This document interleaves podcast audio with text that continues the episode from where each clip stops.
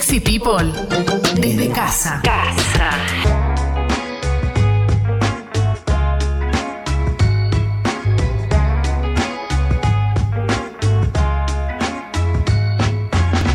Me gusta la cortina, Sucho. Por eso espero antes de hablar. Estás escuchando Sexy People y son las 11.08 de la mañana.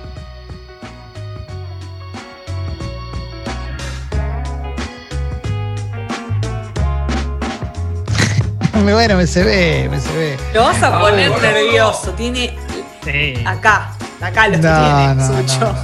Estamos bien, estamos bien. Lemes para mí nuestro columnista, invitado, como quiera cada uno decirle, tiene, tiene un look muy futbolista islandés. Sí, sí, sí, sí. Estamos hablando del querido Juan Rocco, guionista, escritor, estudiante de filosofía, que cada tanto lo invitamos a charlar, ¿eh? y cada vez que lo invitamos a charlar sobre temas los cuales eh, se especializa ¿eh? y sobre los cuales profundiza en su podcast, Random Podcast, hay una barra brava de Juan Ruoco. ¿eh? Hace poco nos explicó por qué una carta de Magic puede costar 160 mil dólares, ¿eh? lo cual me pareció maravilloso, lo relacionó con el mundo Bitcoin. Y primero te saludo, Juan, buen día, ¿cómo estás? ¿Cómo va, Clemen? A todo el equipo, Jesse, Martín, Alex. Hola, Juan. Un gusto estar de nuevo acá. Hola. Bueno, todo muy bien, por suerte. Eh, y hace poco me enganché con un episodio del podcast de Juan que hablaba sobre juegos de rol. Me quiero decir una cosa, como para romper el hielo. Yo soy, me hice muy fanático de Modern Family. En Modern Family trabaja Sofía Vergara. Sofía Vergara es una, una, actriz latina que le va muy bien en Hollywood, muy, muy bien, es que es una de las que más, creo que es la que más plata ganó el año pasado, una cosa así. Y, y está casada o está en pareja con un tipo que se llama Joe Manganiello, es un tipo que es muy fachero, medio musculoso, y hace poco me enteré que Joe Manganiello es un fan de los juegos de rol y de calabozos y dragones, y que organiza partidas de, de, Dungeons and Dragons, calabozos y dragones, en su casa, y que van actores de Hollywood conocidos también, y que todos se metieron en ese mundo muy fanatizados y muy cebados. ¿eh? Esto era, si querés, prepandemia, no sé cómo habrá sido durante, durante la pandemia, pero estaba muy a pleno. Y como sé que Juan sabe mucho de esto, dije, bueno, pará, quiero que me cuentes un poco la historia de los juegos de rol o por qué son tan interesantes y también eh, desde dónde entras vos, Juan, que me parece que quizás desde tu historia personal se puede llegar. Así que eh, te tiré como un mundo muy abierto y retomá por donde quieras vos. bueno, los, juegos de rol originalmente los inventa un chaval que se llama Gary Gygax, año 1974. En realidad es co-creador junto a Dave Anderson. Eh, estos chabones eran dos ultra nerds, eran gente de, de nuestra edad, un poco quizás hasta un poquito más grandes, eh, bastante socialmente, digamos, como un poco inadaptados y se juntaban, era gente grande y se juntaba todas las noches hasta las 5 o 6 de la mañana a jugar Wargames, que son los juegos de guerra, vieron con las miniaturas, tipo, pero ejército napoleónico contra el zar de Prusia. Y bueno, y a, partir de ahí los chavales se ceban demasiado con, este estilo de juego y e empiezan a, inventarle modificaciones, cosas para hacerlo como más entretenido y terminan como llevándose puesto esta idea o, terminan inventando esta idea de los juegos de rol. O sea, empiezan a asignar a cada miniatura habilidades especiales, ítems especiales eh, y un montón de, cosas que le empiezan a, dar como mucha más interacción al juego. Hasta que se dan cuenta que ese sistema está mejor para jugar con personas que jugar con, digamos, con miniaturas. Entonces se empieza a, se empieza a armar como esta, toda esta movida y bueno, nada, después explota eh, Gygax se convierte de la noche a la mañana como en un, multimillonario solamente por vender libros, porque los, juegos de rol son el set de reglas, un par de hojas de personaje y nada más. Este, y después termina como... Eh, eh, Dungeons and se vuelve de la noche a la mañana un gran éxito entre finales de los 70, principios de los 80, y lo terminan invitando tipo, o sea, termina estando él en Hollywood para controlar cómo se hacía una serie de dibujos animados. En Hollywood se gasta toda la guita en falopa, quilombo, eh, mansiones, o sea, pasa de ser un, nerd de, Wisconsin a, vivir la vida del rockstar en... Hollywood lo corrompe, ¿no? Hollywood lo corrompe todo. Hollywood lo rompe, lo rompe completamente, lo destruye no, puede con, no, puede con eso y termina volviendo derrotado a, su, a su pueblo natal eh, y con la empresa fundida, porque le había dejado la empresa a dos socios de él que hacen cualquiera. Y nada, es como una historia súper triste, pero nada. pero queda como, queda como uno de los grandes símbolos nerds eh, de, la historia, porque además los juegos de rol empiezan con Dungeons and Dragons, pero después como el sistema era fácil de imitar y no, no había como demasiado control sobre eso, empiezan a aparecer un montón de juegos en otros mundos, digamos, ¿no? en otros mundos de fantasía. Dungeons and Dragons lo que tiene es que incluso no solo crea el sistema, sino que crea su, propio mundo de fantasía, con sus propias reglas, su propia mitología, sus monstruos y demás. tengo varias preguntas para hacerte, Juan, porque seguramente mucha gente eh, conoció Dungeons and Dragons, eh, Calabozos y Dragones, o por lo menos lo revivió el, nombre a partir de Stranger Things, que era el juego que jugaban los chiquitos en la primera temporada. Exactamente, exactamente. Em, ¿Quiénes jugaban? ¿Quiénes son las primeras personas que juegan a los juegos de rol? Porque obviamente sabemos, digo, esto no, estamos inventando nada, hay un lugar común sobre quién puede jugar, ¿no? Uno se imagina un grupo de amigos, como si querés más nerd eh, o, lo que sea, ¿no? Eh, pero ¿Es así? ¿Ese lugar común viene a ir por ese lugar? ¿Por, ese Sí, originalmente eh, el público de juego de rol tenía, o sea, es como, es muy loco, porque los juegos de rol aparecen casi al mismo tiempo o incluso un poco previo que el Atari. Entonces se da como una especie de convivencia entre lo que podría ser un público geek, medio nerd, que después termina siendo público más gamer, si se quiere. Este, y, se jugaba, y era mucho de esto, de, amigos y de amigos varones. Ah, yo, por ejemplo, cuando empecé a jugar, igual es loco porque siempre yo jugué con un montón de chicas rol, entonces tampoco era que era algo solo de hombres y, demás. Este, pero, por ejemplo, yo empecé a jugar rol en el año 2001 eh, cuando me metí en la Asociación Tolkien Argentina. Sí. y, que, y, el primer juego de rol que jugué no era Dungeons and Dragons, sino que era, se llamaba MERP, que era Middle Earth Role Playing, el juego de rol de la Tierra Media. Virgo de mierda. Que era el Señor de los Anillos. Y lo que tenía, lo que siempre tuvo muy copado Dungeons and Dragons y cualquier juego de rol, es que al, juego ser un libro, eh, vos con una fotocopia podías jugar. Entonces no necesitabas plata para jugar. Entonces era un juego que podías jugar un montón de horas sin poner un peso. Y eso era un poco año 2001, 2002 en Argentina, que estábamos todos partidos al medio. Te garantizabas una noche de diversión, digamos, con amigos por dos mangos. Literalmente lo único que hacías era fotocopiar las hojas de personaje y tirabas toda la noche. Me gusta lo de crisis y nerdismo. Tenemos acá, ya tengo pregunta de Jessy y hay pregunta de Leslie también que levantó la mano. Eh, Jessy levantó primero, así que vamos primero con la de Jessica. Juan, ¿tiene algo de actuación el juego de rol? Porque cuando yo era chica me acuerdo que el hermano de mi mejor amiga jugaba juegos de rol, te estoy hablando de hace mil años, cuando yo iba a la primaria. Y siempre yo pensaba, y se pasaba horas, esto que vos decías, toda la madrugada, todo, y en mi imaginación ellos actuaban, pero no sé si tiene algo que ver con actuar. O sea, e, esto es loco, pero depende mucho como del nivel de compenetración que tengan los jugadores y la mesa en general. Cuando uno juega, juega con una mesa, generalmente eh, entre de lo mejor suele ser de 4 a 6 jugadores. Y, la verdad que cuando vos creás tu personaje, cuando se dice vos tenés que rolear tu personaje, em, lo mejor para mí siempre es actuar un poco. O sea, vos, decís, bueno, a ver, eh, yo dejo de ser Juan Ruoco por, por esta noche y soy un elfo mago con, ¿no? con, diferentes habilidades. Y bueno, y vos tenés que comportarte en, ese juego como un elfo mago y como ese elfo mago con su historia particular, con su trasfondo particular y demás. O sea, y, vas viendo también como que al principio quizás algunos jugadores más tímidos y demás empiezan como hablando medio en tercera persona de su personaje, tipo, no, bueno, yo hago esto o hago tal cosa, hasta que llega un momento donde el personaje aparece y se come eh, se come a la persona. Y ahí es cuando el rol se pone súper interesante porque empiezan a aparecer también cosas muy de la personalidad quizás escondida de cada jugador que aparecen eh, en, el marco de un juego, ¿viste? O sea, también es muy loco eso.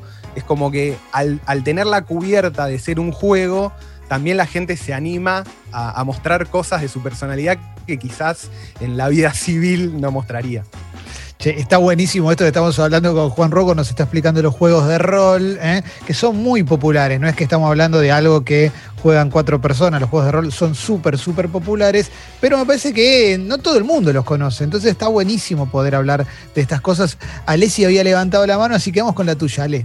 No, yo quería saber cómo era un, un día, una noche, una fiesta o lo que sea en la Asociación Tolkien Argentina. No, no, fueron. eh, yo hace, hace. Yo estuve como dos años ahí, después me fui.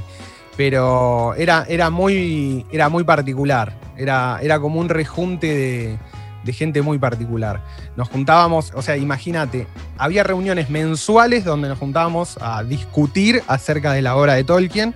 Generalmente había alguien que hacía como una especie de exposición, de presentación, con preguntas y todo. Y después de esa reunión, generalmente nos íbamos a comer pizza y alguna cosa así. Y, después de eso, después había diferentes actividades.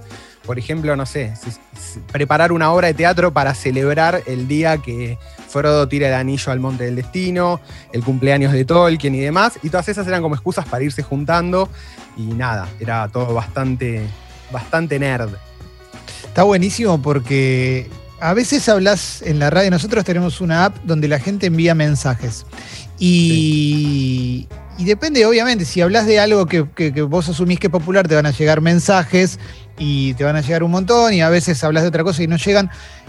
Y si de primera pensás, bueno, vamos a hablar de juegos de rol y no sé, y de repente, te cuento, Juan, ¿no? Que sale entra un núcleo duro de gente escribiendo cebadísima, cebadísima eh, con, con esto que estás hablando, ¿eh? Eh, Sí, sí, es sí. pero Sí, tremendo. tenemos ¿eh? ahí mal. Sí. Yo en, en- en Twitter me sigue un montón de gente que- con, el, con la cual compartimos muchos intereses. Creo que ahí se meten, se meten a Sí. pleno. Y también hay algo de- de- del nerd como una reivindicación siempre muy fuerte de, de nuestros consumos.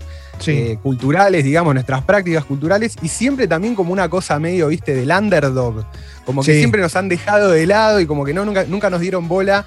Y, y hay una especie ahí como de revancha cuando uno de los nuestros ocupa algún lugar. Sí, sí, sí, sí. a mí me gusta mucho eso. aclarar eh, una cuestión con respecto a, a Juan, que yo en Juan, eh, a mí me interesa lo que escribe, lo leo, las notas que escribe en Medium, lo escucho en su podcast y demás, pues me parece que, que si le cabe la palabra nerd, no es en el sentido en el cual el mercado la resignificó hacia aquel que... eh, hoy, no sé, se, se define como fan de todo por una semana o, o, bueno, o- u otras cosas. Tampoco quiero ser peyorativo, pero me parece que hoy, si querés, el concepto de nerd es más una categoría de góndola de supermercado, de, de gente que consume y compra.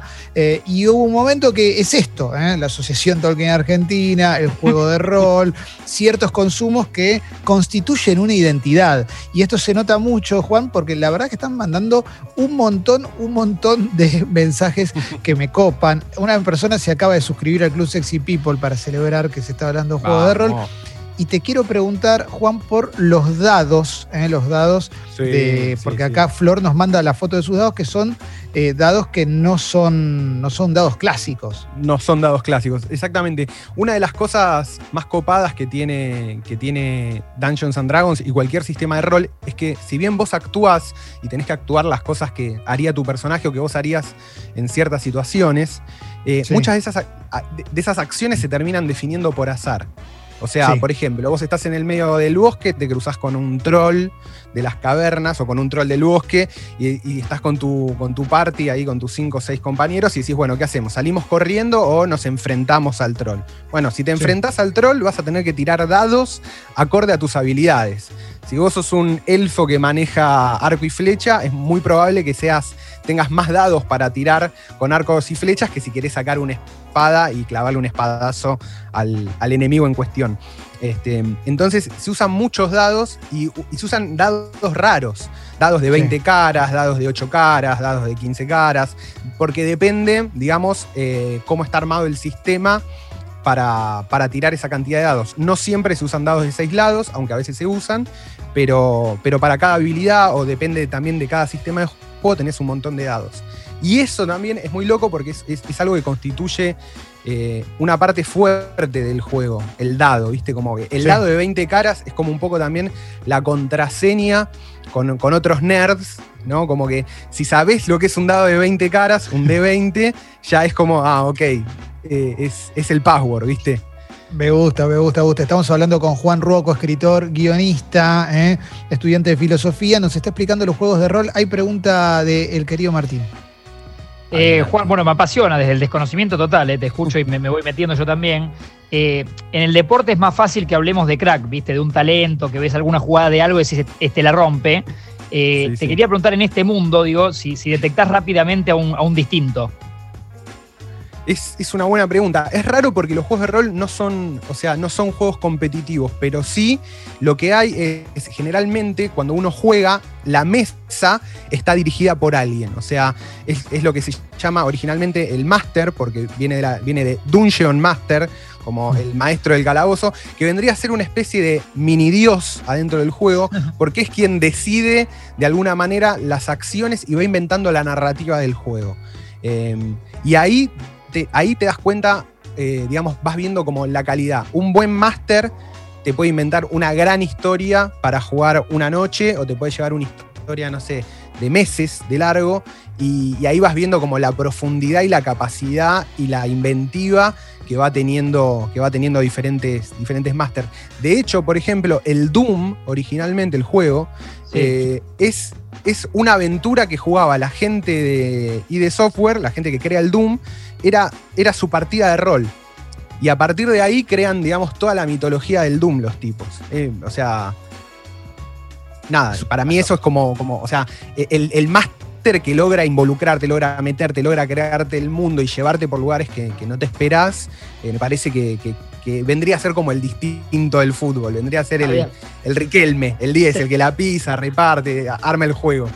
Me gusta, me gusta, me gusta. Bueno, ahí en High Score está el- hay un capítulo dedicado a la, a historia del Doom y es muy buena. La verdad que, que la historia del Doom es, Sí, sí, sí, es, sí, es muy flashera. Te voy a leer un par de mensajes, Juan, y, y vamos a seguir eh, haciéndote un par de preguntas también, pero me gusta este mensaje de Augusto que dice, juego rol desde los 14 y tengo 43. Fue la actividad más sana e inclusiva que tuve en mi vida. Amistades que no se hubiesen dado de otra manera. Tengo una hija de 7 y ojalá que experimente esto. Espectacular. Eso es un muy, muy lindo mensaje. Eh, a ver, Romy dice, Banco a Juan, soy del mismo palo, también, pero también a nosotros nos agrupó un tipo de consumo, ¿eh?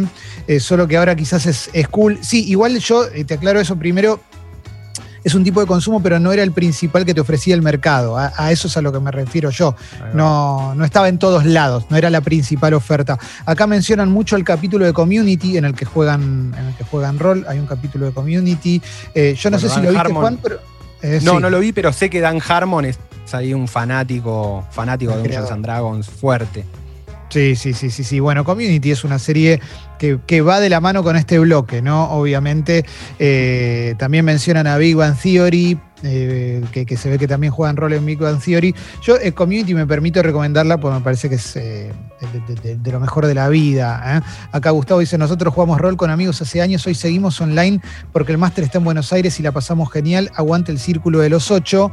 Eh, no sé si el círculo de los ocho es algo, que, algo general, algo de ellos, pero te quería preguntar justamente por jugar online, Juan, si, si con la pandemia eh, se creció el, el jue- el juego online, si se puede jugar online, si, si, ¿cómo funciona eso? Mirá, yo con, con la pandemia lo primero que pensé, dije, es, digo, está buenísimo porque quizás te da la oportunidad de, de jugar a distancia.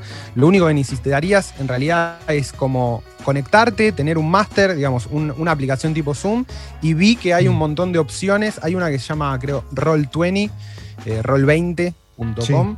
que te da como las herramientas extra que necesitarías, por ejemplo, eh, tablero si fuera necesario, porque hay algunos sistemas que se juegan con tablero, este, con algunas miniaturas, eh, te da para tirar da- dados, entonces como que te conectás vía Zoom y vía esta, esta página y, y podés jugar online. Yo creo que creció bastante, de hecho yo en Twitter había puesto a principio de la pandemia, dije, che, ¿qué onda jugar rol ahora? Y tuve un montón de gente que me invitó, conocidos o gente que no veía hace mucho, pero que seguía en contacto con Twitter, que me invitaron a partidas y sé que estaban, sé que estaban jugando, así que hubo como una especie de impulso también. Eh, Juan, juegos de rol, eh, obviamente lo, primero que uno piensa, eh, o, si googleas lo primero que te aparece es Calabozos y Dragones, Dungeons and Dragons. ¿Qué otro tipo de juego de rol hay? ¿Se puede aplicar a todo? ¿Se puede hacer un juego de rol de, no sé, la Guerra de la Galaxia, por, por tirar un ejemplo como muy Sí, popular. sí, totalmente, totalmente. Yo, de hecho, mira, yo de algunos que jugué, estaba. Uno, yo jugaba más, por ejemplo, Vampiro, que era uno que era- era sobre vampiros, digamos, ¿no? Este, Vampiro la mascarada. Era como medio gótico, ¿viste? Era. este, después tenés. Bueno, llegué a jugar el de Game of Thrones, que salió, por ejemplo, hace relativamente Bien. poco. Eh, de Star Wars creo que hay. Sí, hay medio juegos de rol de todo, porque lo que, lo que aplicás sería un sistema que el, el sistema son las reglas, las reglas de combate y, y al- y al- y la, y la creación de personajes. Sí. Y después eso lo puedes poner, digamos, en cualquier. lo puedes encajar en cualquier mitología. Este, entonces, basta que alguien lo haga, tenga los derechos para hacerlo y, y tenés la variedad medio infinita de, de- de juegos. Así que hay un millón de opciones. Ah, está buenísimo, está buenísimo eh, todo lo que nos estamos enterando. Y te, digo la verdad, eh, están llegando muchos mensajes, pero mucho más de lo que yo esperaba. eh. Franco dice, mi primo de Vamos. 16 en ese momento nos mostró a sus hermanos y a mí, eh, de 19 años, eh, Star Wars 4 para jugar al rol de la saga Hermosas Noches pasamos a esa edad. Hay mucha gente muy fana, muy fana de los juegos de rol. acá dicen en Big Bang Theory se juntan a jugar un juego de rol y está Joe Manganiello con otros famosos. Bueno, Joe Manganiello es ese que yo había dicho, el marido de Sofía Vergara, Sí, sí, sí. que fanático de los juegos de rol. Eh, acá dicen Parece Fantasy que Vin Grounds, Diesel también. que, eh, Vin Diesel Perdón. también. Vin Diesel también. Espectacular. Espectacular. Además, Eh, Clemen, dicen- Sí, si, si yo no fuese un fan igual de ese mundo y, y es ir a la casa de Sofía Vergara por ahí intercambiar tres palabras con ella, vamos todos. claro, vamos todos a jugar. Exacto, sí, sí, sí, sí. No sé si se copa con jugar Sofía Vergara. eh. Che, están mencionando muchos, eh. me, me mencionan también lo- los, dibujitos animados de Dungeons and Dragons que existieron en algún momento. Eh, Flor dice, yo jugué un rol de Star Wars con un máster tan capo que nos hizo emocionar. eh. Tenía dados especiales que un pibe se encargó de hacer él. eh. Eso No, también. olvidate. Olvidate, olvidate. Hermoso, hermoso. Es muy groso, es muy groso todo esto. ¿eh? Eh, acá preguntan, esto ya no sé si lo podés contestar, eh, Juan, pero si se pueden ver partidas de rol en Twitch, ¿eh? O si hay Sí, algún podcast, sí, sí, o- sí. ¿sí hay? De hecho, de- sí, eh, busquen en Twitch. De hecho, creo que uno de los twitcheros, o sea, uno de los canales, no me acuerdo el nombre ahora, pero uno de los Mm. canales de Twitch más grosos, o sea, que más creció en los últimos tiempos son esos. Son seis amigos que se juntan a jugar rol y lo transmiten en vivo. Eh, es, es un formato loquísimo para ver, porque nada, tenés seis personas hablando y actuando. Pero sí, si buscan, encuentran, seguro. Bien, bien. La última pregunta que te voy a hacer, Juan. A ver, pará, vamos, vamos con pregunta de Jessy, me gusta. Sí, capaz lo, lo mencionaste entre, entre las respuestas, pero para que me quede claro para el que no lo sabe, yo te lo pregunto también. ¿Cómo para entrar? Si, por ejemplo, nunca jugué y no tengo ni idea, ¿qué es lo primero? ¿Te tiene que invitar a alguien? ¿Cómo funciona? Claro, eso? lo, lo primero que hay que conseguir sería como una mesa de jugadores. Generalmente puede ser algún amigo o algún conocido que tengas, es lo más fácil para, para empezar. Tiene esto mucho del boca a boca, ¿viste? Que necesitas Mm. a alguien que te enseñe. Y si no, hay una página, si quieren la puedo recomendar, un grupo Sí. de Facebook, en realidad se llama Geek Out, que son en su momento, mientras no estaba la pandemia, eran gente que todos los domingos o cada 15 días hacían juntadas, no solo de rol, sino de cualquier juego de mesa en el Centro Cultural San Martín. Era súper abierto, eh, juntaban una guasada de gente y era un muy buen lugar para iniciarse en todo lo que era juegos de rol y juegos de mesa.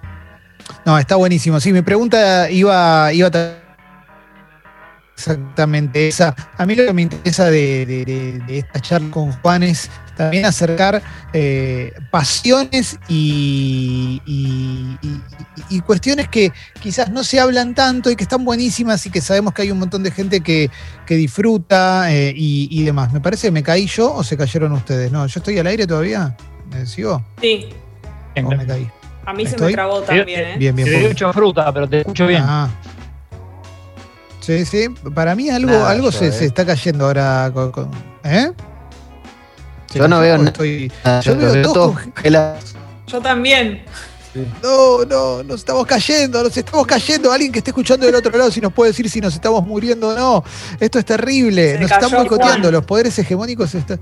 Perdimos a Sí, Juan. sí, sí, sí, sí, sí. Están, ¿eh? Se están, están dando mal Zoom, están dando mal Zoom, se cayó todo, se cayó todo. Eh, poné música, Sucho, cerramos la nota, cerramos. A ver, eh. Juan, gracias. Ahí Es- está. se está colgando Zoom, es un Sí, problema de sí, Zoom. sí, eh. sí, se me cerró, Juan, se me cerró. Gracias, gracias por coparte. A ustedes, Gracias a por ustedes. coparte, che. Para lo, un- lo último, Bueno, le te- mando un saludo Sí. a Clara y Seba. Nada más que, que escuchan siempre Congo y me pidieron por favor que les mande un saludo. A full, a full. Gracias a toda la gente. Gracias.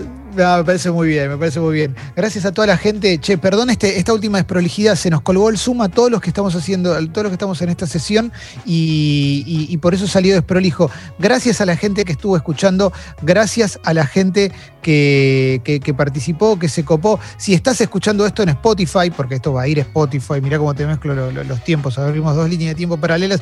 Si estás escuchando esto en Spotify eh, y, y no conoces el programa, sumate al Club Sexy People. eh. Te invitamos a que te sumes al Club Sexy People en congo.fm barra comunidad para seguir bancando eh, este proyecto independiente.